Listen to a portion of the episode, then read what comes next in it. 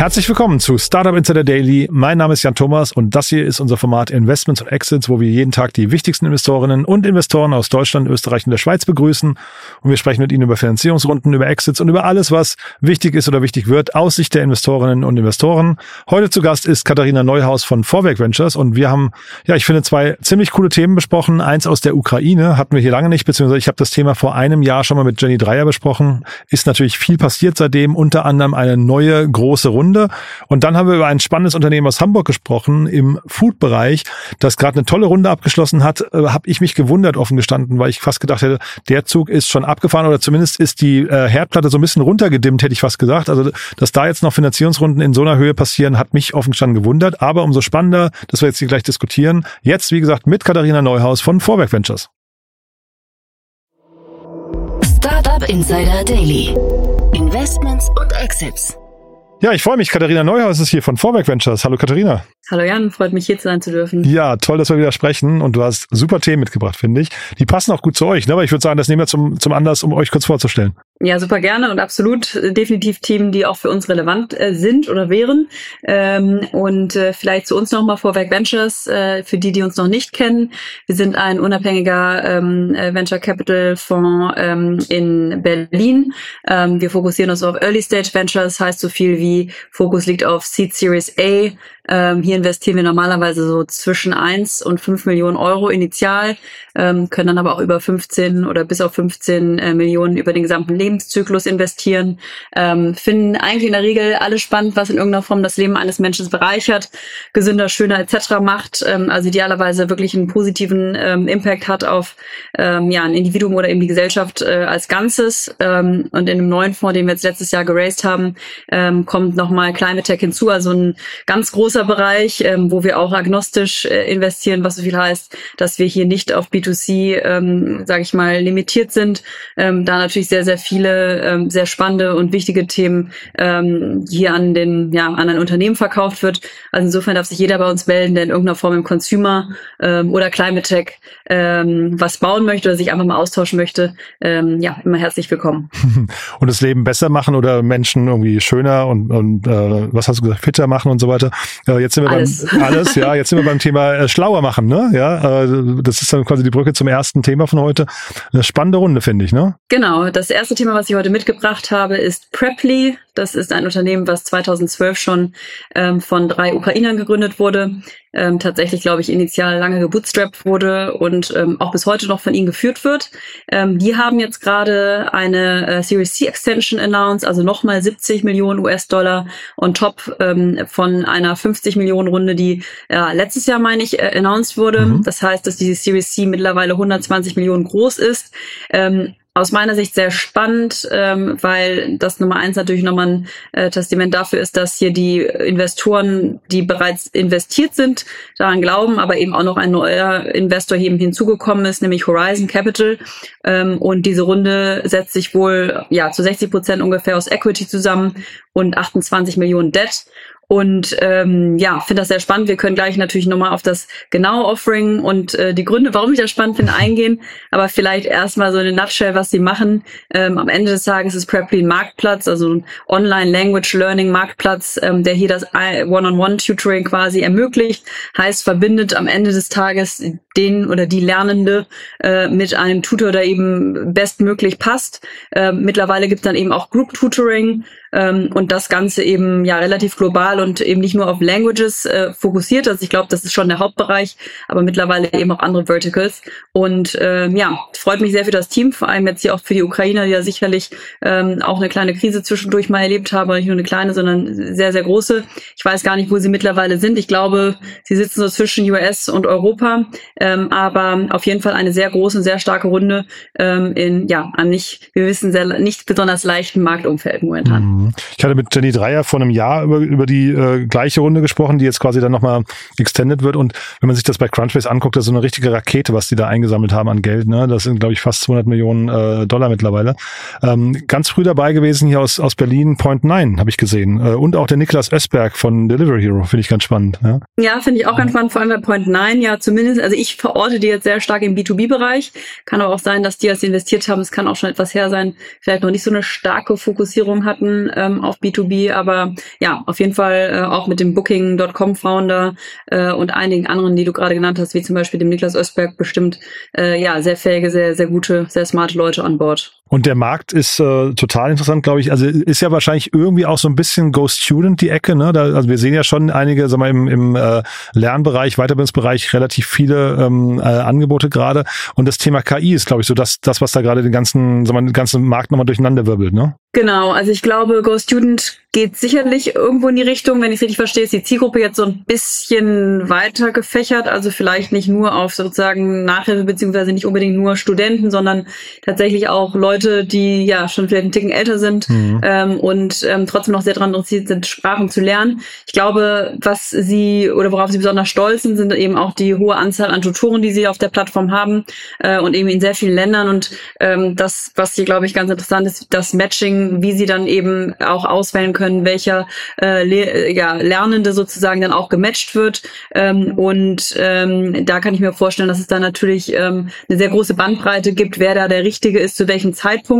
Ähm, und mit KI hast du natürlich hier dann eigentlich einen ganz spannenden Punkt angesprochen. Denn auf der einen Seite würde ich jetzt hier auch denken, dass natürlich KI auf der einen Seite ein äh, ganz großer Hebel ist. Das sagen sie ja auch, dass sie da quasi mit KI ähm, auch die Features ähm, sowohl auf der Seite der Lernenden, aber den, eben auch auf der Seite der Tutoren, äh, also die Features quasi erweitern können und vielleicht auch auf Tutorenseite das vielleicht deutlich, ähm, wie gesagt, vereinfachen können, ähm, da auch Content anzubieten, also denen auch quasi Zeit zurückgibt ähm, und auf der anderen Seite vielleicht auch es ermöglicht, dass Lernende noch schneller und besser werden. Also insofern versuchen sie das auf jeden Fall für sich zu, ähm, äh, zu nutzen, also da wahrscheinlich auch einen Algorithmus zu haben, das beste Matching zu machen, dass man hier ähm, auch eine lange Retention etc. hat. Ähm, auf der anderen Seite muss man natürlich auch immer das Risiko sehen, ähm, wie jetzt AI entweder dann von ja auch Compet Competitoren oder Wettbewerbern eben genutzt wird. Also ne, inwiefern bleibt das dann auch ein Differenziator? Und auf der anderen Seite sieht man natürlich dann auch, ähm, dass, weiß ich nicht, wenn man sich jetzt Check anschaut, die ja ähm, gerade im Homework-Tutoring-Bereich waren. Ähm, ich weiß nicht, ob sie jetzt sogar nicht, nicht mehr im Business sind, aber zumindestens ganz starke Turbulen Turbulenzen hatten aufgrund von ChatGPT, ähm, weil da eben Kunden äh, sehr stark abgewandert sind und auch das Wachstum, glaube ich, ziemlich limitiert hat, weil ähm, durch ChatGPT da eben ähm, sehr viel von dem, was Chat eigentlich angeboten hat, äh, übernommen hat. Also insofern, mhm. ähm, glaube ich, wird sich jetzt zeigen, inwiefern AI da ähm, die sozusagen nochmal in die Pole Position in diesem doch relativ aus meiner Sicht äh, wettbewerbsstarken äh, Markt bringt ähm, oder eben auch ähm, ja vielleicht da doch auch zu ähm, einer schwierigen Situation führen könnte. Mhm. Und vielleicht nochmal kurz die Brücke zu Point 9, weil du gerade gesagt hast, du verortest den B2B. Ich glaube, der zweite Bereich, den die schwerpunktmäßig haben, sind Marktplätze. Wenn ich hier jetzt gerade richtig gefolgt bin, ist das ja eigentlich fast ein Marktplatzmodell, wo man einfach die Tutoren auf der einen Seite und die Lernenden auf der anderen Seite hat, ne, die dann irgendwie gematcht werden. Ähm, auch wenn es jetzt hier dann vielleicht noch, wenn da softwareseitig noch vielleicht investiert werden muss, aber eigentlich hat schon ein relatives Marktplatzmodell eigentlich, ne? Genau, hast du vollkommen recht. Jetzt, wo du sagst, äh, hast, äh, verbinde ich auch vorhin einen Marktplatz, das hatte ich extra ganz vergessen. Ist, ist ein Marktplatz. Also ich glaube, sie haben da auf der einen Seite die B2C-Komponente, wo man eben ähm, ja dich und mich quasi jetzt mit einem Tutor überall auf der Welt ähm, theoretisch verknüpfen könnte. Wie genau jetzt deren Quality-Check aussieht, weiß ich auch nicht. Gleichzeitig haben sie aber, glaube ich, auch einen B2B-Arm, ähm, wo sie da mit großen Konzernen äh, zusammenarbeiten. Was natürlich auch spannend sein kann, wenn man sich überlegt, dass, ähm, ich glaube, wir hatten auch schon mal darüber gesprochen, dieser ganze Fachkräftemangel ähm, immer stärker stärker wird und mhm. das Thema ähm, ja Sprachen beibringen ähm, auch wahrscheinlich immer wichtiger wird. Also insofern glaube ich zwei interessante Wege, das zu gehen. Und ich meine, wie du richtig sagst, Point 9 hat natürlich auch sehr viel Erfahrung ähm, generell, was natürlich irgendwie Software bauen von, äh, deswegen heißt der Point 9 sozusagen von äh, Pre, Pre, Pre, weiß nicht, Pre-Product angeht, sozusagen ähm, angeht. Also insofern ähm, ist da natürlich auch ein sehr starkes Product-Element in diesem ähm, in diesem Unternehmen drin, denn ähm, am Ende des Tages wollen die Tutoren natürlich auch mit einem Unternehmen zusammenarbeiten, die die Arbeit für sie sie auch so einfach es geht macht. Ne? Also insofern helfen da, glaube ich, Features, die ähm, es ermöglicht, dass man viel Arbeit da abwälzt und die Tutoren eigentlich ähm, sozusagen wenig extra Effort da noch reinstecken müssen. Hm. Ich glaube, das Thema Fachkräftemangel, wir hören das zwar alle immer so aus, aus, der, aus der Presse, ne? Und man, man sagt immer, das ist quasi so das Thema der Stunde, aber ich glaube, uns sind die Auswirkungen davon noch gar nicht so richtig klar, wie viele Leute da tatsächlich fehlen. Und ich kann mir fast vorstellen, dass hier zumindest eine der Antworten kommt, wie man Fachkräftemangel dann eben äh, begegnen kann. Und es muss dann nicht immer heißen, dass KI dann irgendwie Arbeitsplätze wegnimmt, sondern es kann irgendwie sein, dass sie wird ein Begleiter oder wird einfach die Bereiche übernehmen, die ja ansonsten vielleicht gar nicht abgedeckt werden. Ne? Ja, total. Also ich glaube, ich hatte ja diese Statistik auch, glaube ich, schon mal genannt. Diese 1 Million Fachkräftemangel, die wir bis 2030 haben, ist einfach unvorstellbar in verschiedensten Bereichen. Und ähm, ich hatte auch noch eine ganz interessante Statistik noch gelesen, dass eigentlich je mehr oder je gebildeter eine Person ist und je ähm, ähm, mehr Einkommen diese Person hat, desto mehr Chancen sieht sie auch ähm, eigentlich in, in KI ähm, mhm. versus ich habe Angst, dass mir was weggenommen wird. Und ich glaube auch am Ende des Tages ähm, it's on us sozusagen die Lösung zu finden, die uns davor voranbringen. Also ähm, ich glaube, das Potenzial ist deutlich größer als das, was es sozusagen äh, nehmen kann. Also ich hoffe, dass es, dass wir das gut nutzen werden, um genau solche Themen dann eben auch ähm, über diesen Themen entgegenzukommen. Ja, also vielleicht ein kurzer ähm, ne, ne Teaser für nächste Woche. Da kommt das Interview mit äh, David Reger von Neuer, Neura Robotics. Super spannend. Äh, die bauen Roboter, die halt eben auch tatsächlich Arbeiten übernehmen, äh, mit KI gesteuert, die also einfache Arbeiten. Er hat zum Beispiel erzählt, es gibt in den USA 350.000 Schweißer, die fehlen. Also Leute, die den Schweißgerät bedienen können. Und ähm, weil die, die werden auch nicht einfach geboren, sondern die, das, die fehlen einfach. Ne? Und da fängt man jetzt wirklich an, Roboter zu, zu bauen, die dann so ganz triviale Themen, so, so, so äh, repetitive Jobs einfach äh, übernehmen können. Fand ich, fand ich super interessant. Kommt nächste Woche, also das nur an der, äh, an der Stelle mal als Werbung in eigener Sache. Dann Lass uns zum nächsten Thema gehen. Du hast ja ein zweites Thema mitgebracht. Da habe ich mich total gewundert, muss ich sagen, weil da hätte ich fast gesagt, dass der Zug gerade so ein bisschen abgefahren ist. Aber ähm, ja, wird mal eines Besseren belehrt, ne? so ist es. Das nächste Thema ähm, ist Circus Kitchen. Äh, haben wahrscheinlich die meisten von euch schon gehört. Ähm, was ist Circus? Ähm, ist ein Venture. Jetzt bin ich selber ehrlich gesagt aufgespitzt. Ich weiß gar nicht. Ich glaube, sie sitzt in Hamburg. Ich hoffe, das stimmt. Äh, und ja, wurden nee, 2021 stimmt, ja. Ja, sehr gut. Mhm. Ähm, das Unternehmen wurde 2021 gegründet ähm, und zählt jetzt so im weitesten Sinne zu den Startups im Ghost Kitchen Bereich. Ähm, und was bedeutet das? Ähm, also am Ende des Tages, ähm, wenn man sich jetzt Circus anschaut, ist es eben ein Unternehmen, was auf der einen Seite eigene Küchen betreibt, tatsächlich auch eigene Brands baut, also eben eigene Food Brands baut äh, und diese dann auch über die eigene App äh, verkauft und auch sogar liefert. Ja. Und die haben jetzt eben eine Seed Extension geraced in Höhe von 5,5 Millionen Euro ähm, in Ergänzung zu der Seed, äh, die Ende letzten Jahres geraced wurde in Höhe von 11 Millionen. Ähm, und zu den Investoren gehören hier eben Black Mars Capital, 2BX, West Tech Ventures und einige Business Angels wie zum Beispiel die Lea Sophie Kramer oder auch Verena Pauster. Ähm, und ja, sicherlich äh, eine Runde, die überrascht in dem Sinne, dass natürlich zum jetzigen Zeitpunkt ähm, viele äh, Unternehmen, die zumindestens jetzt mal im Food Delivery Space, äh, sage ich mal, ähm, positioniert sind, Schwierigkeiten haben. Auf der anderen Seite muss man sagen, dass ja auch hier ähm, in letzter Zeit auch Unternehmen wie Lunch zum Beispiel und Milano Weiß, ähm, die ähm, zumindestens mal im selben Space sind, auch ähm, erfolgreich ähm, gefundraised haben. Ähm, ich glaube, unter, über die Unterschiede der verschiedenen Modelle können wir gerne noch mal sprechen. Grundsätzlich gebe ich aber recht, dass das ähm, jetzt doch nochmal eine sehr starke Conviction von den bestehenden Investoren zeigt, ähm, da nochmal nachzulegen und ähm, ja, zu schauen, wie das Ganze weitergeht. Ja, zumal das Unternehmen ja auch in der Presse war, weil sie wirklich Mitarbeiter entlassen hatten. Ne? Und ich hatte jetzt wirklich äh, gedacht, also der Space ist äh, schwierig. Äh, vielleicht hat man sich für, eine, für die Finanzierungsrunde dann irgendwie so, man sagt ja mal so Braut aufhübscht und sowas. Vielleicht war das auch wichtig, dass man eben zumindest zeigt, man hat die, die Kosten im Griff. Aber mich hat das ähm, von der von der Markt, vom Sentiment, sagt man immer, äh, dann doch schon sehr überrascht. Ja. Genau, also ich gebe dir recht, dass natürlich die verschiedenen, ähm, also definitiv das jetzt Modell ist, was sicherlich CapEx-heavy ist. Wenn man sich diesen ganzen Ghost Kitchen-Bereich anschaut, gibt es dann natürlich nochmal so gewissermaßen Differenzierung.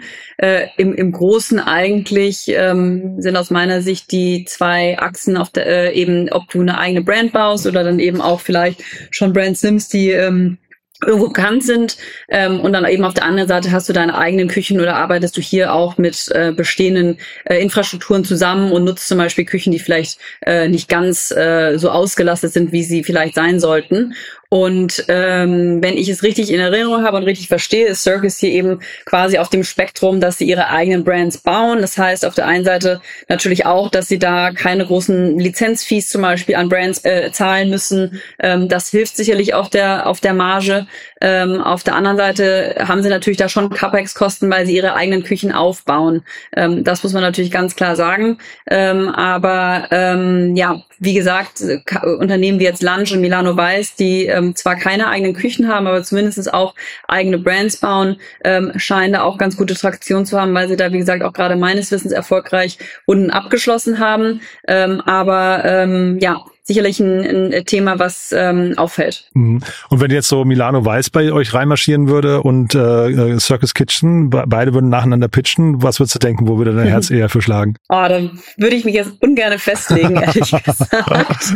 äh, hat alles, wie gesagt, Vor- und Nachteile. Also die, ich hatte ja so ein bisschen schon gesagt, was ich jetzt bei Circus sagen würde. Also wenn ich mir jetzt Milano Weiß anschaue, ähm, da gibt's ja einige in dem Feld, die, die sehr ähnlich, ähm, ähnliche Modelle haben. Mhm. Das ist natürlich irgendwo das Asset-leitere ähm, Modell. Da kannst du natürlich auch viel schneller ähm, expandieren, äh, weil du eben nicht eine neue Küche bauen musst und du kannst da eben mit Partnern zusammenarbeiten. Ähm, auf der anderen Seite ähm, musst du, wie gesagt, obwohl das auch bei Circus der Fall ist, eine eigene ba Brand erstmal bauen, dass die Kunden auch äh, ne, erstmal probieren und, und gucken und dann auch im besten Fall natürlich auch wieder kaufen. Ähm, und du hast natürlich eine gewisse Komplexität, weil du da mit bestehenden Infrastrukturen auch arbeiten musst. Also du hast dann da Köche, die du einarbeiten musst und ähm, auch ähm, das äh, Sourcing Marketing etc. der Produkte fällt da ja dann auch rein und das muss ja alles in Einklang sein mit dem, was eigentlich schon gegeben ist. Deswegen auch nicht gerade easy. Also grundsätzlich glaube ich, muss man Ghost Kitchen für sich entdecken oder nicht. Ähm, wir haben, ob es jetzt richtig war oder nicht, kann ich noch nicht sagen, aber wir haben kein äh, Investment in dem Space gemacht. Ähm, aber ich finde es sehr spannend und, und bin, bin super äh, interessiert daran zu sehen, wer da am Ende des Tages das richtige Modell gewählt hat. Mhm. Also die ganzen Kitchen und auch äh, Lieferdienste wieder sagen ja immer, gegessen wird erstmal immer. Ne? Also jeder, jeder von uns mhm. muss jeden Tag essen. Das, damit ist der Markt schon mal ganz gut. Äh, das ist ein sicherer Markt. Ne? Der wird auch jetzt nicht, äh, nicht deutlich nachlassen. Ich hatte mal den Milano Weiß Gründer hier zu Gast und den fand ich total überzeugend, weil ich diese Idee, äh, man nutzt einfach brachliegende Infrastrukturen oder ähm, brachliegende Zeiten von, von Bäckereien und so weiter, äh, um da Pizzerien draus zu machen. Das fand ich total, und, und die dann eben zu distribuieren über, über die Lieferdienste. Das fand ich total smart. Ähm, er hat ja so geträumt, wir sind das nächste Domino's Pizza. Ob das jetzt tatsächlich passiert, weiß ich nicht genau, aber ich fand die, hm. den Gedanken auf jeden Fall bestechender als jetzt hier, ähm, muss ich sagen, weil hier würde ich jetzt sagen, das ist dann ein bisschen normaler. Da sehe ich jetzt diese, diese, dieses potenzielle exponentielle Wachstum eigentlich nicht. Ja? Mhm, ja, absolut. Also ist auf jeden Fall nicht leicht, ähm, aber ähm, äh, irgendwas scheint es richtig zu machen. Zumindest habe ich das Gefühl, dass äh, die Bestandsinvestoren da äh, auf jeden Fall noch Hoffnung haben, sonst würden sie nicht nachlegen. ja, ich bekomme auch gerade einen Zettel reingereicht. Nikolas Bullwinkel, der Gründer, kommt nächste Woche bei uns äh, zu uns im Podcast. Das heißt, da werden wir so ein paar von den Fragen, die wir jetzt hier gerade aufgeworfen haben, nochmal noch mal hinterfragen können. Grundsätzlich sagst du aber, das ist ein Markt, den ihr euch angeguckt habt. Du hast, ihr habt euch jetzt noch nicht für was entschieden, aber vielleicht, äh, also man könnte sich auch bei euch dazu melden. Auf jeden Fall. Also wie gesagt, könnte man könnte auch argumentieren, dass jetzt vielleicht für uns auch der Zug abgefahren ist. Ähm, es gibt ja immer mal wieder Themen, ähm, wo es verschiedene Meinungen auch intern gibt und viel diskutiert wird. Das war sicherlich eins davon, weil es, wie du richtig sagst, eigentlich auch wirklich gut zu uns passen würde, gegeben, äh, gegeben der Tatsache, dass wir sehr viel im Food-Bereich äh, natürlich bis dato schon investiert haben. Ähm, aber ja, hier konnten wir uns gewissermaßen nicht eins werden. Äh, und äh, geht ja nicht immer so, dass man da auf den grünen oder gemeinsamen Zweig kommt, aber so ist es dann und so beobachten wir die ganzen Player nun von der Ferne und ähm, schauen mal, was bei rumkommt. Ich kann mir solche Diskussionen, da muss jetzt gar nicht äh, äh laut nicken, aber ich finde solche Diskussionen, glaube ich, total spannend, wenn man dann als äh, VC-Gremium äh, da sitzt und dann nochmal wirklich so, jeder hat seine Meinung zu einem Thema und man fängt an, die dann, dann nochmal heiß zu diskutieren. Ist bestimmt äh, total, total interessant. Das sind die spannendsten und auch wildesten Sachen eigentlich und macht auch am meisten Spaß. Mhm. Und äh, ja, ich kann dir nur sagen, da wird auf jeden Fall sehr hitzig diskutiert öfters. Ja, cool. Du dann, genau. ja, lieben Dank, waren tolle Themen. Äh, abschließend noch, äh, gibt's andere Themen, die du dir gerne angucken möchtest? Du hast ja schon ein bisschen umrissen, äh, was eure Schwerpunkte sind, aber gibt's da so Themen, wo es gerade so richtig kribbelt? Ähm, also wir würden nach wie vor wahnsinnig gerne endlich ein Investment im Female Health Bereich machen. Da suchen wir eigentlich schon seit zwei, drei Jahren nach und ähm, haben uns das fest vorgenommen, da zwei, drei Investments dieses Jahr zu machen. Also das auf alle Fälle. Ähm, und äh, das würde jetzt einfach mal so stehen lassen, weil das eigentlich schon Thema genug ist. Mhm. Und ähm, sonst, wie gesagt, generell alles Consumer and Climate sehr, sehr gerne ähm, immer sich bei uns melden. Wir freuen uns auf eine gute Diskussion. Super. Du, dann hat's großen Spaß gemacht, Katharina. Lieben Dank, dass du da warst und bis zum nächsten Mal, ja? Ja, vielen Dank, Jan. Bis, ja, bald. bis dann. Ciao. Startup Insider Daily, Investments und Exits. Der tägliche Dialog mit Experten aus der VC-Szene. Ja, das war Investments und Exits für heute und das war Katharina Neuhaus von Vorwerk Ventures. Hat mir großen Spaß gemacht. Ich hoffe euch auch. Äh, Wenn es euch gefallen hat, gerne weiterempfehlen. Ich fand es auf jeden Fall zwei super Themen. Preply auf der einen Seite, toll zu sehen, was da passiert ist seit dem letzten Mal und dann auf der anderen Seite Circus. Ich habe es ja gerade gesagt, Nikolas Bullwinkel wird nächste Woche bei uns zu Gast sein. Dann werden wir ein paar der Fragen, die wir gerade besprochen haben, nochmal adressieren können und ja, ich bin sehr gespannt drauf, wo da die Reise hingeht. Ich finde es auf jeden Fall ein spannendes Thema und äh, ja, dieses Gegenüberstellen von äh, Asset Light und Asset Heavy ist natürlich auch hochinteressant interessant. Bin sehr gespannt auf das Gespräch. Und äh, ja, wenn es euch gefallen hat heute, was wir besprochen haben, gerne weiterempfehlen. Ihr wisst ja, neue Hörerinnen und Hörer sind hier immer willkommen. Dafür vielen Dank an euch. Und ansonsten, wie immer, der kurze Hinweis, ihr wisst wahrscheinlich, wir haben einen Newsletter, der dieses Format hier flankiert. Den findet ihr auf www.startupinsider.de auf unserer großen Plattform. Und da findet ihr im Bereich Newsletter alle Newsletter, die wir inzwischen anbieten. Ich glaube, das sind so acht bis zehn Stück. Dazu verschiedene Schwerpunktthemen, aber unter anderem auch einer zum Bereich Investments und Exits. Ja, probiert ihn mal aus, kostet nichts und ihr könnt ihn natürlich jederzeit deabonnieren, falls ihr keine Lust mehr drauf habt. So, das war's von meiner Seite aus. Euch einen tollen Tag. Ich freue mich, wenn wir uns nachher nochmal wieder hören und falls nicht nachher, dann ja, hoffentlich spätestens morgen. Bis dahin, alles Gute. Ciao, ciao.